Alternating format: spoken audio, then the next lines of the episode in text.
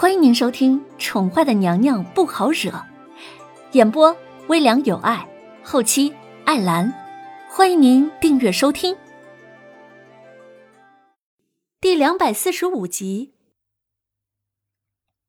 凌渊一直在洗他的嘴巴，洗了好几遍，确定已经将萧逸天留在他唇上的残留气息都洗净了之后，才抬起头来，表情十分认真的。朝子儿开口道：“子儿，我希望你能帮我一个忙。”红唇都被凌渊洗肿了，他翻了翻白眼算了，就当是被狗咬了吧，真是莫名其妙。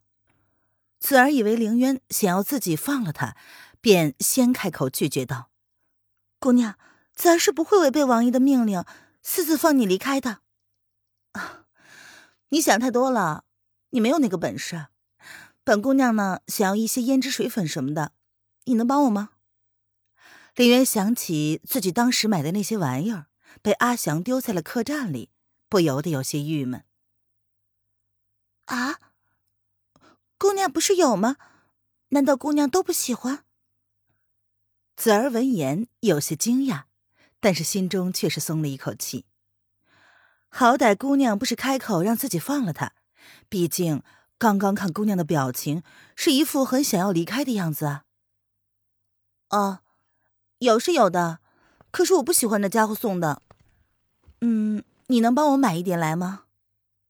林渊心里打着小九九，他要设计好了，若是有朝一日想要逃开萧逸天的魔掌之下，那么势必要伪装一番。自己的那些小道具，现在是一个也没有啊。嗯。子儿是不能随便离开姑娘身边的，但是姑娘若是想要的话，子儿可以托别人帮忙带。子儿闻言有些犹豫，但最终还是开了口。此时的凌渊并不知道，他的这个要求让他暴露了自己的意图。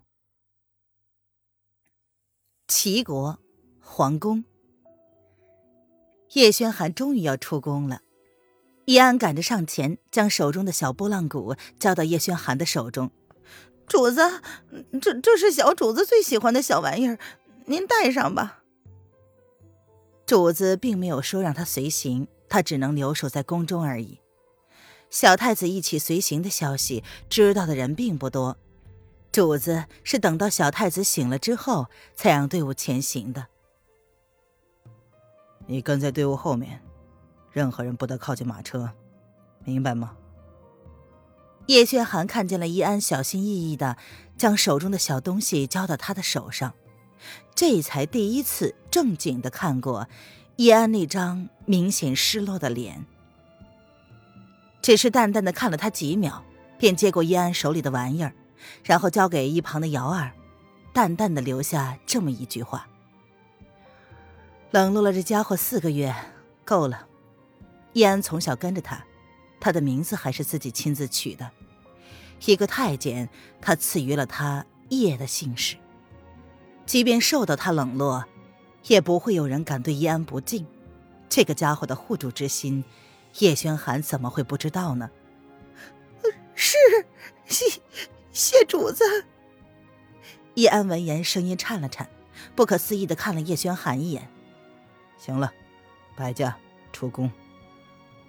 叶轩寒只是淡淡的打断了易安的感激，随即便放下了帘子，从瑶儿手中接过小家伙。灵儿今早吃过了吗？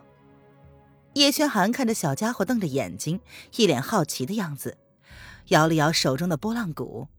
这是他第一次坐马车。灵儿，父皇带你去打江山，将母后抢回来。嗯。可能知道今天要出门，小家伙很安分，也很配合呢。姚二闻言笑了笑：“这东西是你故意留在龙贤宫的吧？”叶轩寒闻言淡淡的问道：“呃，皇上英明。”姚二一愣，随即淡淡的点了点头。他很自然的接过叶轩寒的小拨浪鼓，这东西是他故意留在龙贤宫的，算准了叶安会亲自送来。你这小心机啊，倒是跟你家小姐学了个九分像。叶轩寒闻言，复杂的看了一眼瑶儿，这丫头，他也算是亲眼看着她蜕变的。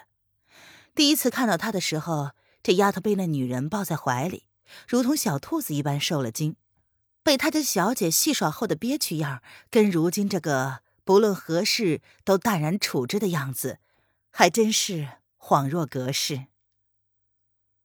因为小姐一直都知道自己想要什么。瑶儿倒是一点都不否认。那么你呢？你知道自己想要的是什么吗？叶轩寒第一次想要知道这丫头心里想的是什么。昔日渊儿要送她出宫，这丫头千方百计的回到宫中，然后毅然决然的留在他的身边。对于渊儿身边的人，他多少也了解一些，包括瑶儿和那个江湖男子。他是真的打算放弃。瑶儿知道小姐跟皇上想要什么，便知道了瑶儿想要什么。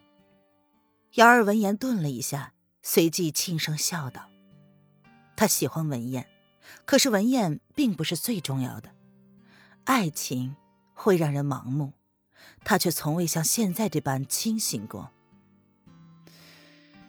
但愿如此吧。”叶轩寒闻言也不再开口，细细的逗弄着小家伙玩。好在小东西虽然出生的时候抵抗力不佳，但是对于马车奔波并非那么难以接受。出行了将近半个时辰左右，小家伙还是一脸的精神饱满的样子。当然，也或许是因为他是躺在父皇的怀抱里，根本就感受不到颠簸吧。皇上。瑶儿有一事不明。安静了一会儿，马车内只听得到马车转动的声音。瑶儿悄悄的瞥了一眼面无表情的皇上，犹豫了一会儿，开口问：“叶轩寒。”闻言没有回应，专心看着小家伙那可爱的样子。他的唇角微微的轻勾，似乎没有听到瑶儿的话，似乎又像是在等待着瑶儿的下文。瑶儿瞧了叶轩寒半晌。见他没有表现出不耐烦的样子，便开口直截了当的问道：“瑶儿一直不明白，皇上跟八王爷的关系，到底算是什么样的关系呢？”叶轩寒闻言挑眉瞥了小丫头一眼，心中倒是有些好笑。说他变了吧，八卦的性子可是一点都没变。他是朕唯一的皇叔，就是这样的关系。八皇叔。看上去像什么都不争的样子，可他知道，那男人绝对不是他以为的那么简单。有些事他之所以不细细的追查，不代表他不知道。那日毒发，影阁的位置可不是人人都能知道的地方，可是八皇叔却带了四个人来。